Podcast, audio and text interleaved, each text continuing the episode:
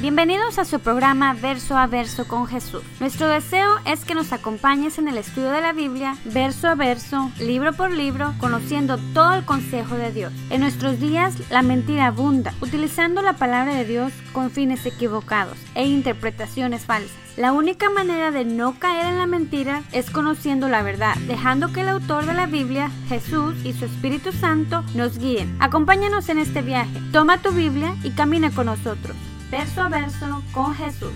Cristo moriste en una cruz, resucitaste con poder.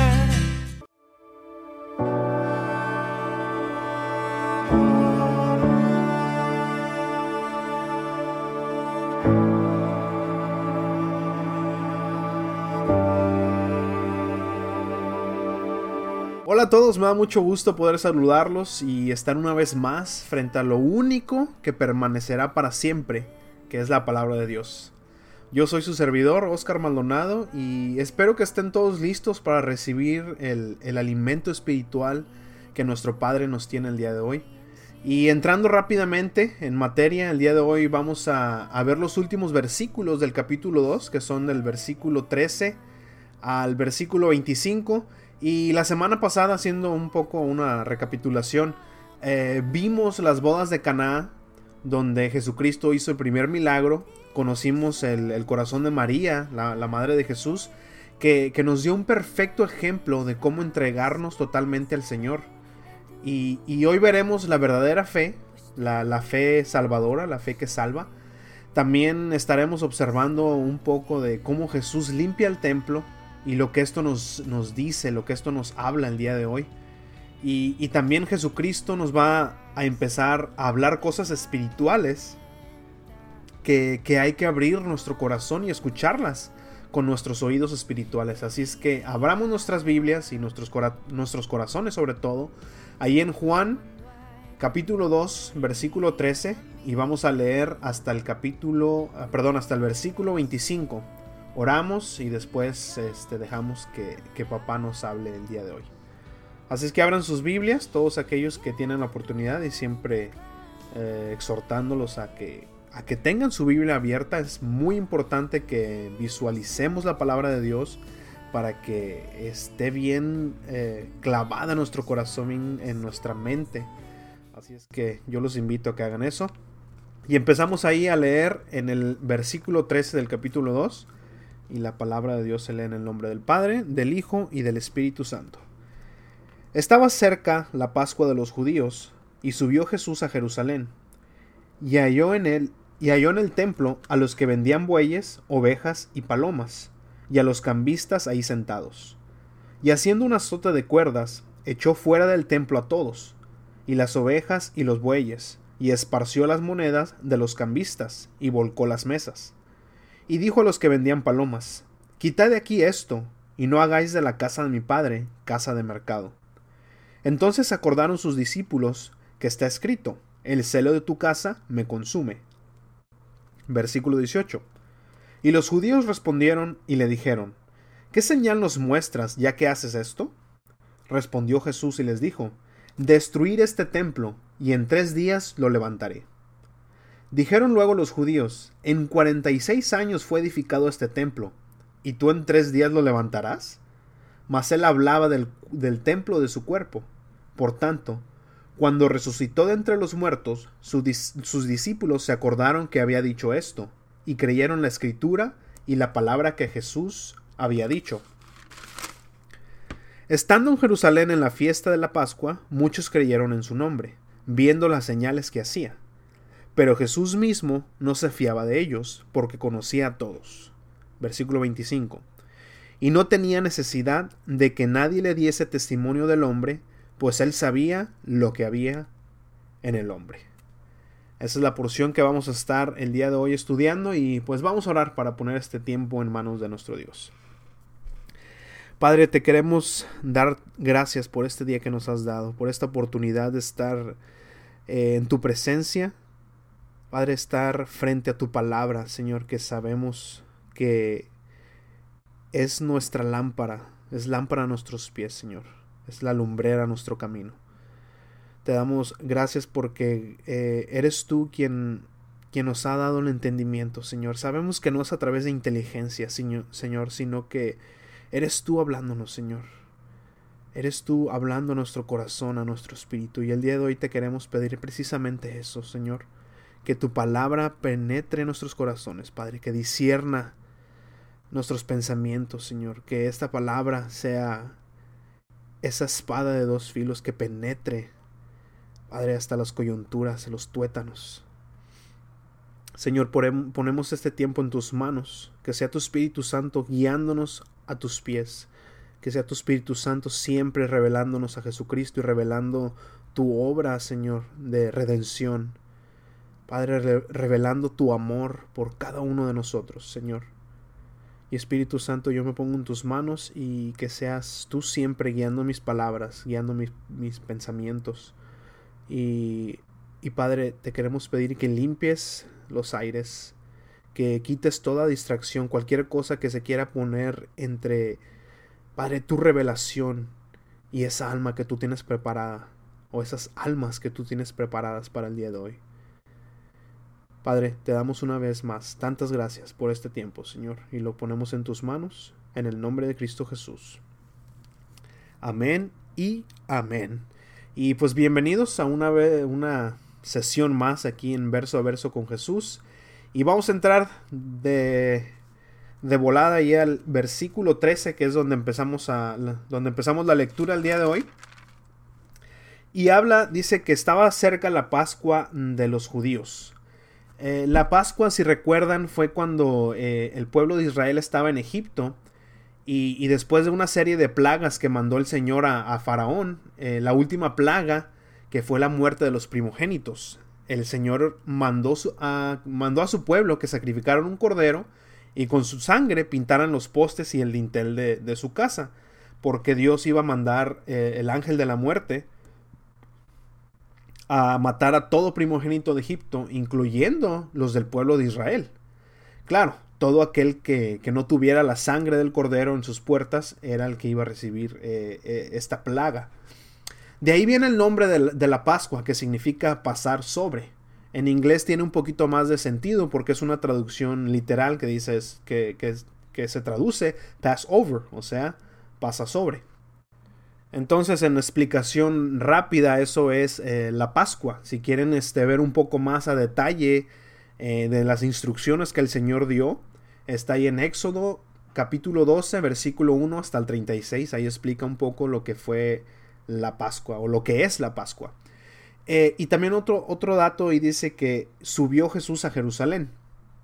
Y siempre en la Biblia, cuando se habla de ir a de, ir a Jerusalén, se dice que subieron a Jerusalén. O sea, siempre habla de ir hacia arriba. Y no es que precisamente Jerusalén esté sitiada al norte de donde de todo lugar, sino que eh, para llegar a, Jerusalén se tenía que subir un monte, ya que Jerusalén está situada en, lo que se le llama una altiplanicie o un lugar alto. Entonces eh, iba Jesús para allá a subir a Jerusalén, no necesariamente que iba hacia el norte, pero ya les expliqué por qué siempre en la Biblia dice que subían a Jerusalén o iban a subir a Jerusalén. Eh, entonces Jesús iba para allá para celebrar esta fiesta al templo. Pero ahí vio algo que a Jesús no le gustó. Y es donde va a empezar ahí lo que es la limpia del templo. Y en el versículo 14 dice, y halló en el templo a los que vendían bueyes, ovejas y palomas, y a los cambistas ahí sentados. Y quiero que antes de seguir, si tienen oportunidad, si tienen un lápiz o si solamente tienen un cuaderno o recuerden esto, de cuando estén leyendo la palabra, subrayen en esta porción la palabra templo. Y más adelante vamos a ver por qué les pido esto. Pero subrayen ahí la palabra templo, por favor, en el versículo 14. Entonces, en el versículo 14 vemos eh, eh, que, cuál era la situación que aquí estaba pasando. ¿Por qué había todos estos animales y, cambistas o casas de cambio ahí en el templo? En esta celebración de la Pascua venían judíos de, todas partes de la región. Muchos hacían unos viajes muy largos para llegar ahí. Eh, porque se tenía que presentar un sacrificio de un cordero, de una paloma o de un buey en el templo. Y tenía que ser sin defecto, tenía que ser un animal perfecto. Eh, además, en el templo tenían su propia moneda, porque todo el dinero del imperio romano, o eh, el dinero griego, como se le llamaba en ese entonces, tenía imágenes del emperador, lo cual era considerado idolatría. Entonces no podía ser tomado ahí por los sacerdotes, no podía estar en el templo. Por eso había casas de cambio. Eh, entonces estos animales que tenían eh, que pasar por una revisión antes de, ser sacrificados, como les decía, tenía, que ser un animal perfecto, eh, por parte los sacerdotes tenían que asegurarse que este animal estaba precisamente sin defecto. Pero pues, ¿qué es lo que pasaba? Que, que, los sacerdotes la mayoría de las veces encontraban defecto al animal. Y tal vez aunque no tuvieran algún defecto, pero veían, no sé, cualquier eh, anomalía o hasta le inventaban. Eh, pero ¿para qué? Para hacer negocio. Para rechazar ese animal y que la gente que, que cual animal fuera rechazado, pues tendrían que comprar uno. Entonces decían, ¿sabes qué? Tu animal no pasó la revisión, pero ¿sabes qué? Aquí tenemos unos animales ya aprobados para sacrificio. Pues ahí va la gente, o sea, la gente venía de, de, muy lejos. Entonces llegaba la gente y ¿sabes qué? Pues venimos de lejos, vamos a comprar ese animal, no vamos a venir de Oquis. La gente trataba de comprar ese animal, y, ese animal y sacaban su dinero griego y les decían, bueno, pero espérate, aquí no podemos tomar ese dinero. Pero si vas acá a la casa de cambio allá, con los cambistas, ahí te van a poder ayudar. Y, a simple vista esto parece ser pues razonable, parece ser un protocolo normal. Pero eh, la palabra de Dios y aún este, historiadores hablan de que estas tarifas, tanto la compra de los animales como para el cambio de la moneda, era, eran exageradas, era, era, era un robo. Entonces esta gente se aprovechaba de la situación para hacer negocio. y, haciendo eh, el sacrificio algo materialista, algo visto pues como un negocio precisamente, perdiendo totalmente el propósito de la fiesta, el propósito del, del sacrificio. Y igual, y lo vemos hoy en día eso, lo vemos igual, todas las celebraciones han perdido su propósito y, y, y solo solo son vistos como un día de negocios. Si nos ponemos a pensar, nos ponemos a analizar bien todos los, días festivos. Eh, pongámonos, por ejemplo, la Pascua, que nosotros celebramos, o sea, el día de, resurrección. Ya no es eso, sino el día de la coneja. O. Pero. Pero ¿por qué? ¿Para qué hacen eso? ¿Qué tiene que ver una coneja con el día de la resurrección? Todo, todo esto lo hacen para comercializar el día y poder pues vender. Navidad, por ejemplo, también, el supuesto día que nació Jesucristo. Ya no se trata de eso, sino de regalos, de aquel panzón, panzón de Noé trayendo regalos. Y, y aún el Día de Acción de Gracias, por ejemplo, aquí en los Estados Unidos que se celebra eh, este día, eh, ya no se le llama muchas veces Día de Acción de Gracias, sino un Día del Pavo, de Turkey Day. Vemos entonces este problema que no solamente era en esa época, sino que sigue aún en nuestros días. ¿Y todo por qué? Todo por el amor al dinero, hacer negocio. No que el dinero sea malo, sino que el amor al dinero, esa es la raíz de todo problema. No, no confundamos el propósito de las fiestas. Eh, eh, ¿Está mal regalar en Navidad? ¿Está mal comer pavo o turkey el día de acción de gracias? Está mal esconder huevos eh, en día de Pascua. Cuando haces eso, el punto principal de la fiesta, sí, sí hay un problema. Y, te aconsejo que, regresemos, que enfaticemos el verdadero significado de estos días. Y más importante aún, si, si lo enseñamos a nuestros hijos, para que ellos no, no enreden este comercialismo, esto que no tiene sentido, que solamente es para, pues para eso, para hacer dinero como negocio. Todo eh, el punto principal, el propósito se pierde entre todo esto. Lo vano, eh, un pretexto más para la borrachera, un pretexto más para el exceso. Por favor, no perdamos eso, no perdamos el propósito, eh, lo principal. Porque, ¿qué pasa si no hay dinero para regalos? ¿O qué pasa si no hay dinero para el pavo o para los huevos? Se pierde el gozo. Porque hemos hecho el enfoque en el lugar equivocado. En cambio, aunque falte todo lo material, si el propósito, si el enfoque es correcto, la fiesta sigue, porque el elemento más importante está ahí. Celebrar a Jesucristo, celebrar su nacimiento, celebrar su resurrección.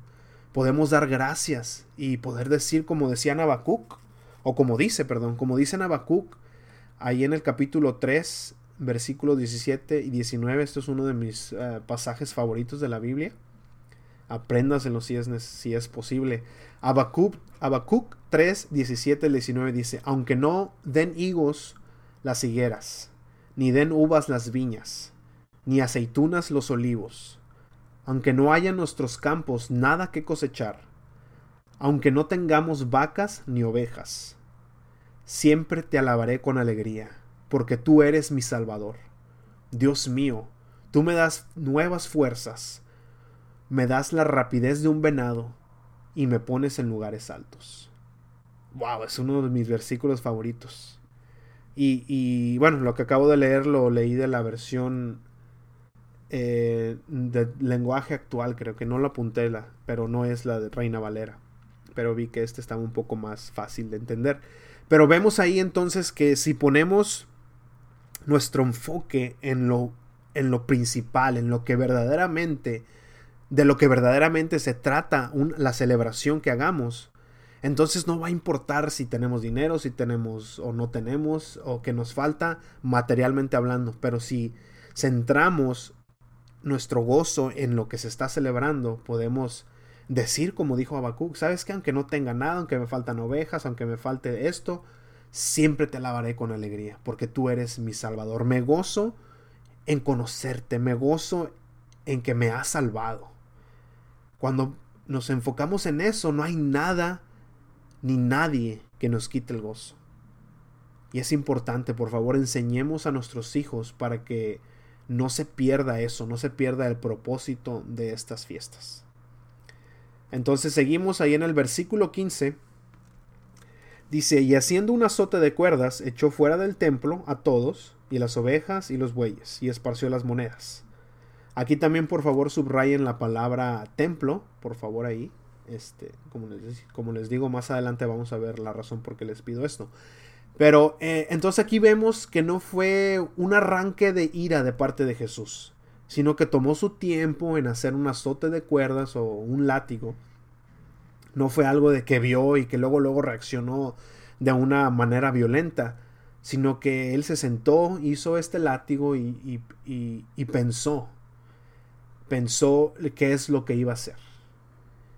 Pero, pero sí estaba molesto, no estoy diciendo que fue algo así como muy tranquilo, él estaba molesto y lo podemos ver, porque, eh, o sea, imagínense la escena, dice que sacó a todos, no creo que fue a cada uno decirle, ¿sabes qué? ¿Podrías, em, por favor, salirte? No creo que haya ido así el Señor Jesús, sino que gritándoles que se salieran, o sea, volteando las mesas, con dinero. Jesús estaba molesto. Y, vemos ahí en el versículo 16 también dice, y dijo a los que vendían palomas, quitad de aquí esto y no hagáis de la casa de mi padre casa de mercado. Y, y, aquí cuando llegó a los vendedores de palomas, a ellos sí dice que les habló, dice que les dijo que se salieran, porque pues a pesar de que Jesús estaba molesto, estaba enojado, nunca perdió el control. No fue algo, un, arranque de ira, sino que eh, sabía, por ejemplo, que podía lastimar a estas palomas por ser animales frágiles, y a estos hombres solo les dijo que sacaran todo. Eh, en ese entonces los judíos también, viendo un poco cuando dijo eh, de la casa de mi padre, casa de mercado. En ese tiempo los judíos cuando se referían a Dios no, no se referían a Él como eh, como padre, sino le decían el eterno, Yahvé, pero, pero nunca como padre. Entonces cuando Jesús dice, no hagáis de la casa de mi padre casa de mercado, los judíos yo, yo me imagino que, se quedaron pues confusos, porque pues, ¿cómo, ¿cómo, que su padre? Eh, mm, y, vemos ahí que una vez más Jesús mostrando quién era él. Y seguimos ahí en el versículo 17. Entonces acordaron sus discípulos que estaba escrito, el celo de tu casa me consume. Aquí los discípulos estaban citando eh, el Salmo 69.9. Este salmo escrito por, por David cuando estaba siendo perseguido por sus enemigos, que él estaba siendo burlado, o se estaban burlando de él por, pues, por hacerle honra, por darle honra a Dios.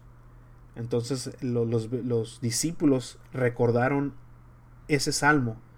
Y, vemos ahí un poco de qué tan importante o por qué es importante memorizar la palabra. Porque en momentos como estos, que, son situaciones que, que en, cualquier momento pueden ser un poco confusas, qué está pasando, eh, cuando tenemos la palabra del Señor en nuestro corazón, eh, el Señor la trae a tu mente. Dice aquí que ellos se acordaron pero estoy seguro que fue el Espíritu Santo que puso esa palabra en sus mentes, en su corazón, eh, explicando, diciendo, mostrándoles qué es lo que estaba pasando. Entonces por eso es importante que nosotros nos aprendamos la palabra de Dios, la tengamos en nuestro corazón, la tengamos en nuestra mente para cuando estemos en alguna situación, cuando se tenga que tomar alguna decisión, el Señor ponga esa, esa palabra en nuestro corazón, ponga esa palabra en nuestra mente y podamos eh, eh, seguir la guianza del, del, Espíritu Santo. Y de esa manera es como el Señor nos habla. El versículo 18 dice, y los judíos respondieron y le dijeron, ¿qué señal nos muestras ya que haces esto? Y, este versículo es muy interesante porque nos muestra un poco eh, el ambiente que se quedó después de lo que hizo Jesús.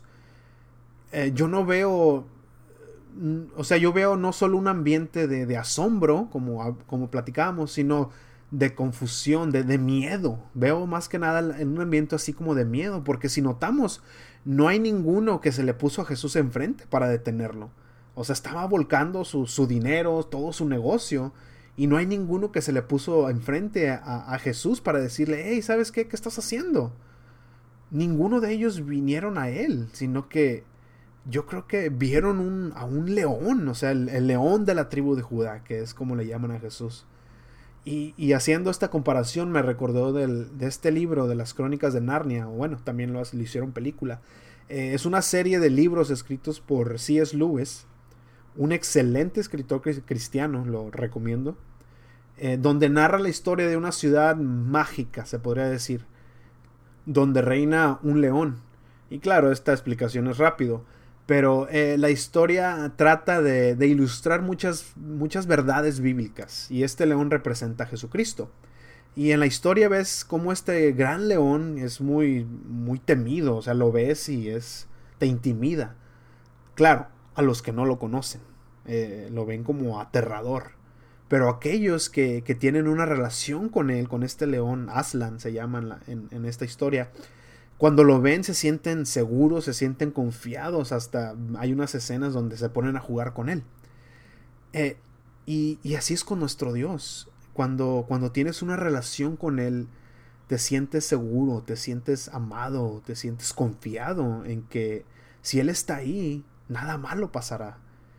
En cambio, aquellos que no lo conocen son como estos hombres, asustados, eh, sabiendo que lo que están haciendo está mal, porque ellos lo sabían, ellos sabían que lo que estaban haciendo era totalmente este erróneo. Así como nosotros, aun cuando no conocíamos a Dios, cuando mm, no sé, mentías, sabías que estaba mal, aún de niño cuando hacíamos travesuras o cualquier cosa así, nuestra conciencia nos decía que estaba mal. Esa conciencia nos la puso Dios. Así estos hombres sabían exactamente que estaban haciendo mal porque no lo confrontaron, no le dijeron nada, sino que con miedo, yo, yo, yo escucho esta pregunta con un tono de, miedo, solo viendo cómo Jesús limpiaba el lugar y, ya después de, le hacen esta pregunta, pues ¿qué, señal, ¿qué señal nos muestras ya que estás haciendo esto? O sea, ellos se, confrontaron con Jesús diciendo, ¿sabes qué? Yo aquí soy el jefe. ¿Tú, ¿Tú qué crees? ¿Qué te crees que eres para venir a decirnos qué hacer y qué no hacer? A, pesar de ver la autoridad, ellos en su soberbia empiezan a pedir señales. Claro, clásico de, un corazón ensoberbecido. a ver, si eres Dios, eh, ¿por qué hay mal en el mundo? Me imagino que muchos de ustedes han escuchado este tipo de pregunta. Si Dios existe, ¿por qué, ¿por qué existe el mal? O a ver, si eres Dios, quítame esta enfermedad y voy a creer en ti. Y eso, hermanos, amigos, eso es un corazón lleno de soberbia. Si tú crees que Dios va a escucharte de esa manera, déjame decirte que estás totalmente equivocado. El Señor, el, el Rey del universo, no, no es un mago para los arrogantes. Él no va a tratar de convencerte haciendo trucos. Porque aunque mueva una montaña de un lugar a otro frente a tus ojos, tu corazón no va a cambiar. No hay fe. La fe viene por el oír. Y el oír la palabra de Dios, no por, no por ver señales. Así es que cuando alguien te, te haga la pregunta esta de, bueno, si Dios existe, ¿por qué hay guerras o hambre? A ver, dime.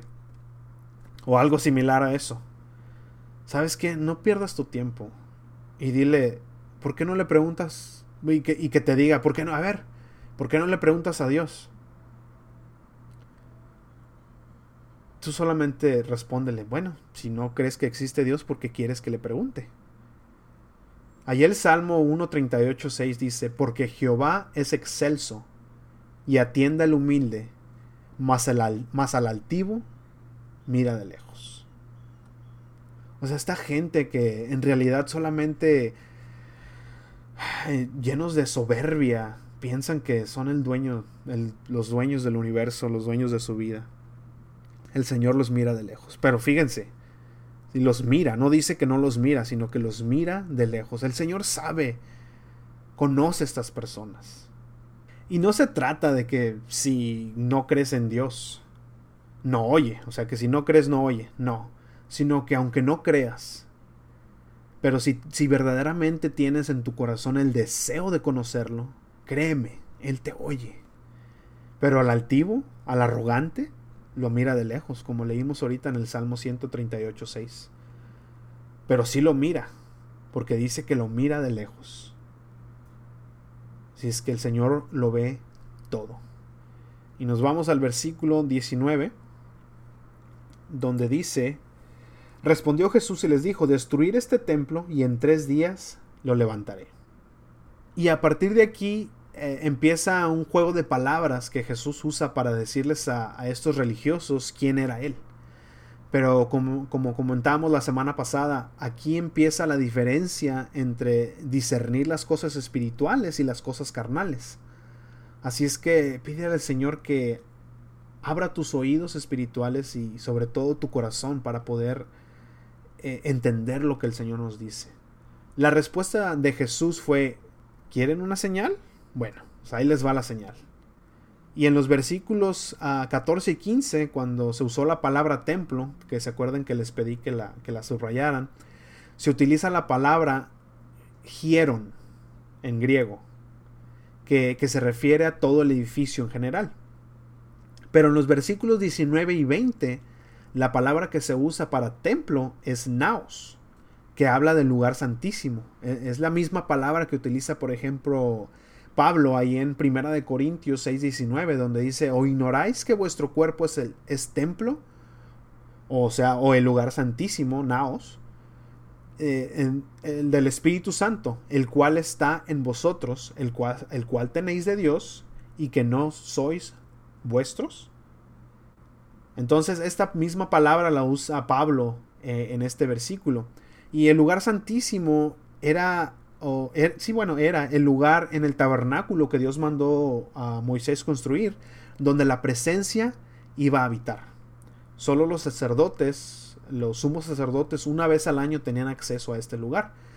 Entonces cuando está hablando del lugar santísimo, de esto está hablando, de donde estaba la, presencia de Dios, el Espíritu Santo de Dios habitando en el tabernáculo, era el lugar santísimo. Pero ahí mismo en esta respuesta que Jesús les dio también dice, lo levantaré. E, esta palabra en griego es egeiro, que significa resucitar. Y esta palabra es usada por el apóstol Juan en este evangelio cuatro veces. Y las cuatro veces se usa para hablar de resucitar, de, los muertos. Por ejemplo, es la misma palabra que utilizó cuando Jesús llama a, Lázaro fuera de la tumba, de la tumba. Fue esta palabra, egeiro, que es griego.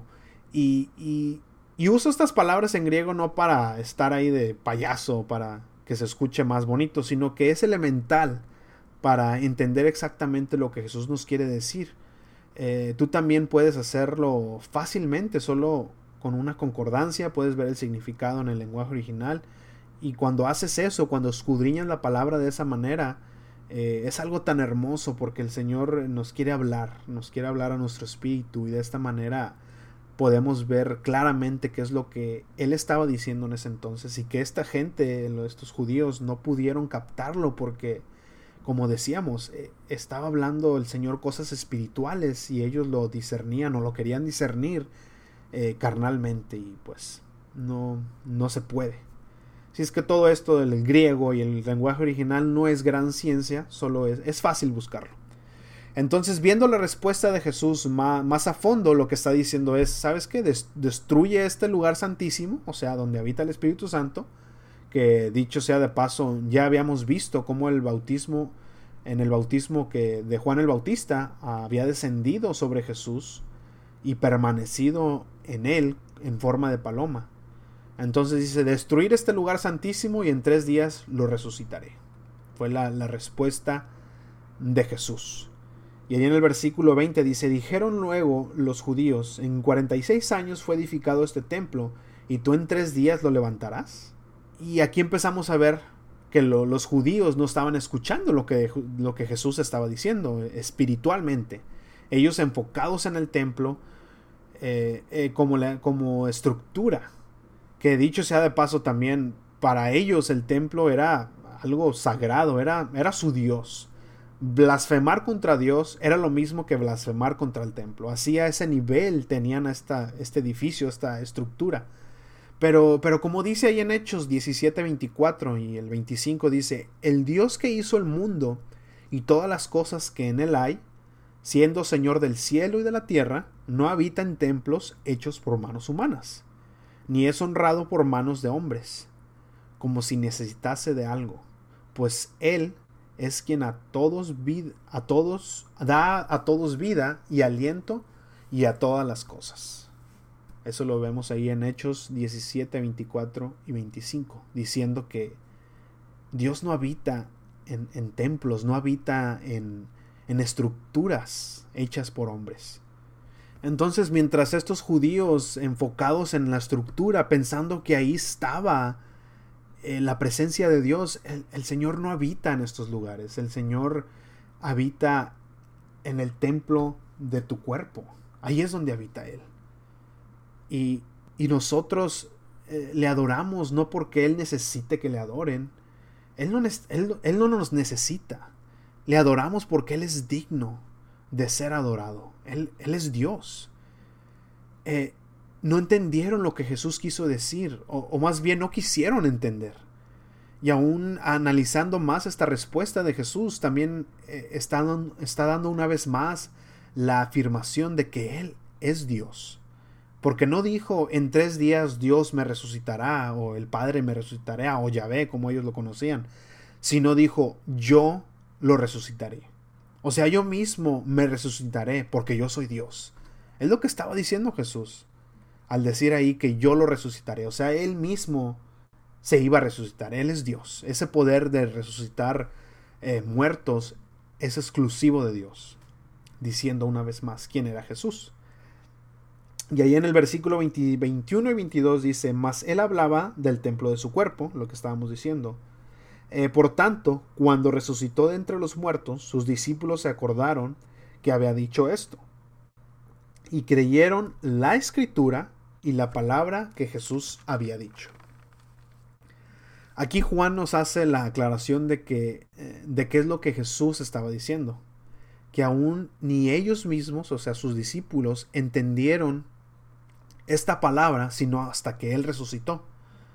Pero algo bien interesante que dice, pero dicen, eh, pero dice aquí que ellos creyeron la escritura. O sea, volvemos a lo mismo, eh, el gran milagro, la, gran señal que hizo Jesús, que, que, que fue el resucitar, no fue la razón por qué creyeron, sino que esa gran señal apuntaba a Jesucristo como Dios. Lo que ya estaba escrito.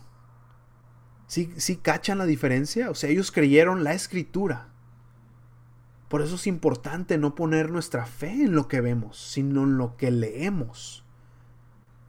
Lo que lees en la palabra de Dios, eso ahí es donde nuestra fe tiene que estar cimentada en lo que leemos, no en lo que vemos. Y, y eso agrada al Padre.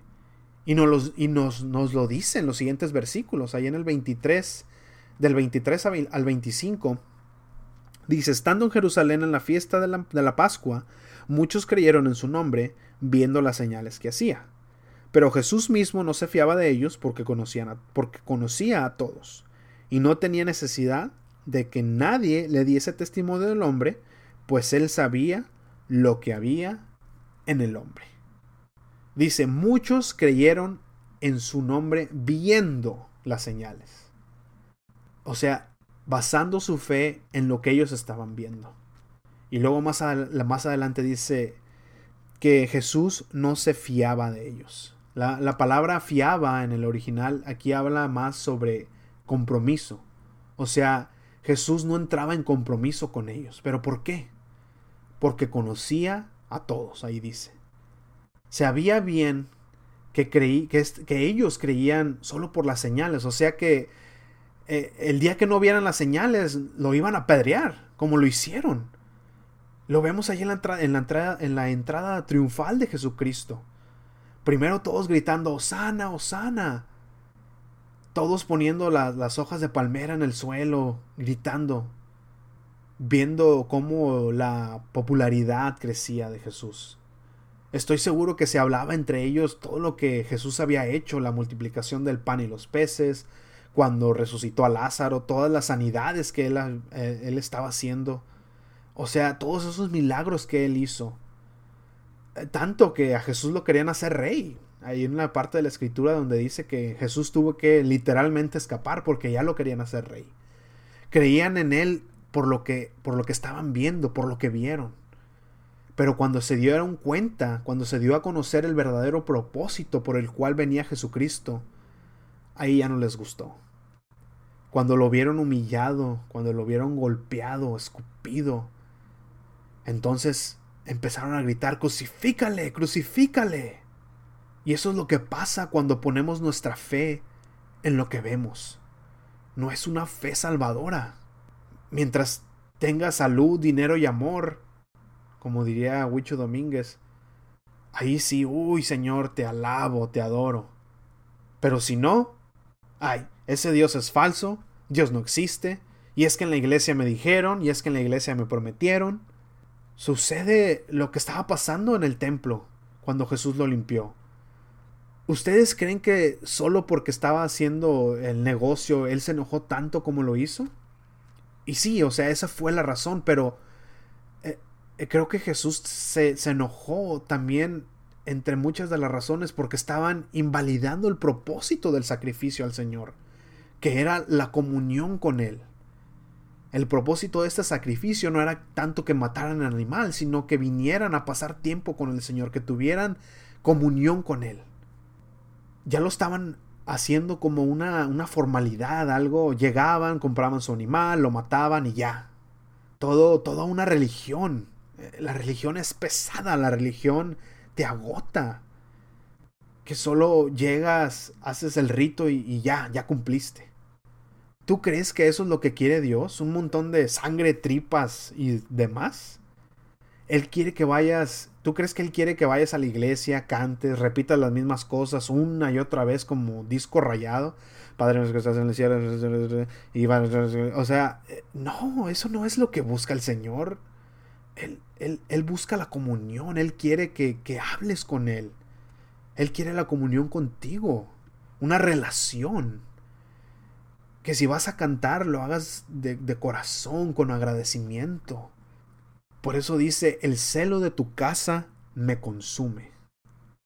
La palabra de Dios dice que Él no habita en templo hecho por, hecho, hecho por manos de hombre, como vimos en Hechos. Dice que nosotros somos el templo, somos la morada del Espíritu Santo. Ahora nuestro cuerpo es ese lugar santísimo donde habita el Espíritu de Dios. Tú fuiste creado por Dios mismo. Él creó ese templo, tu cuerpo. Por eso Él quiere habitar en ti, hoy, el día de hoy. Él se ha revelado a ti. La semana pasada vimos su revelación. Ahora Él quiere limpiar ese templo para habitar en Él.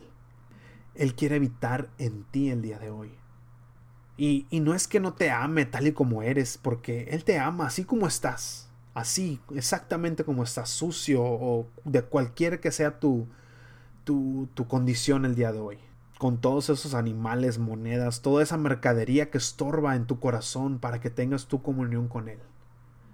Por eso Él quiere limpiarte para que nada estorbe, nada estorbe a pasar el tiempo con Él. No, no quiere que pierdas de vista el propósito de las cosas que Él manda. No, no lo convirtamos en, en mera religión, en algo tan mecánico. Si el día de hoy quieres que el Espíritu Santo de Dios habite en ti, Solo tienes que dejar que Él te limpie. Y no estoy hablando de sentimientos. Y es que no siento, no. Estoy hablando de que si tú crees en tu corazón que Jesús es el Hijo de Dios y que Él vino a pagar tus pecados en la cruz del Calvario, Él ya se reveló a ti. Si tú crees eso en tu corazón, lo, tienes esa convicción, Él se ha revelado a ti. Ahora deja que entre a tu corazón y te limpie, para que habite en ti Solo tienes que hacer esta oración conmigo. Dile, Señor Jesús, el día de hoy me he dado cuenta de que tú quieres habitar en mí. Y me he dado cuenta que hay muchas cosas que estorban para mi relación contigo. Tantas tanta mercadería, tanta, tantas cosas, tanto ruido que, que está en mi corazón que no puede escuchar tu voz. Pero el día de hoy yo quiero que entres a mi vida, quiero que entres a mi corazón y limpies todo lo que estorba, todo lo que está estorbando, todo dolor, toda angustia. Señor, quiero habitar, quiero que tú habites en mí el día de hoy. El día de hoy yo me arrepiento de todos mis pecados. Y quiero que seas mi Señor y mi Salvador. Quiero estar contigo toda la eternidad. Para cuando muera o ya sé que tú vengas, estar contigo para siempre. Gracias Señor Jesús por perdonarme y salvarme. Te declaro hoy como mi Señor y mi Salvador. Gracias Jesús. En tu nombre te lo pedimos. Amén. Si tú acabas de hacer esa oración, te quiero decir que ahora ya eres parte de la familia de Dios. Y, nuestro Padre, nuestro Padre nos anhela. E, él quiere pasar tiempo con nosotros. Y, su celo santo es tan fuerte que, que se convierte Él en un león. O sea, en contra de todo eso que estorba nuestra vida entre Él y nosotros. Él nos ama. recibamos su amor. Y nosotros pues nos despedimos dándole muchas gracias a Dios que nos, que nos habla a, través de su palabra. Es tan, tan vívida, tan, tan fuerte. Y, pues muchas gracias también a todos ustedes que nos escuchan y los, seguimos invitando a que sigan con nosotros aprendiendo más de la palabra de Dios. Y si quieren compartir algún testimonio eh, de las cosas que Dios ha hecho en sus vidas, que, eh, que estoy seguro que Él sigue haciendo milagros, Él sigue haciendo maravillas en cada uno de sus hijos.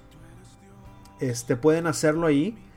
A dejar un comentario también pueden hacerlo en, mi correo electrónico oscar.maldonado arroba verso a verso con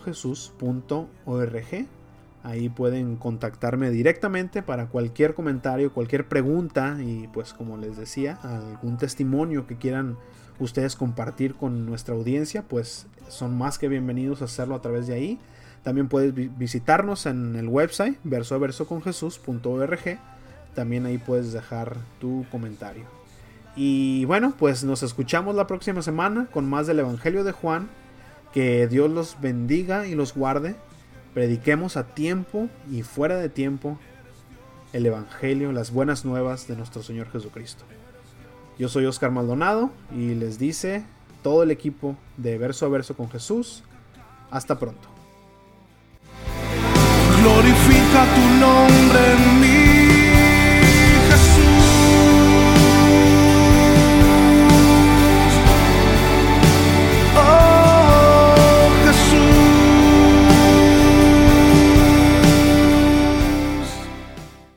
por acompañarnos. Te invitamos a nuestro próximo estudio en el Evangelio de Juan. Escríbenos a comentarios a verso verso con con tus sugerencias, comentarios o peticiones de oración. Gracias y Dios lo bendiga.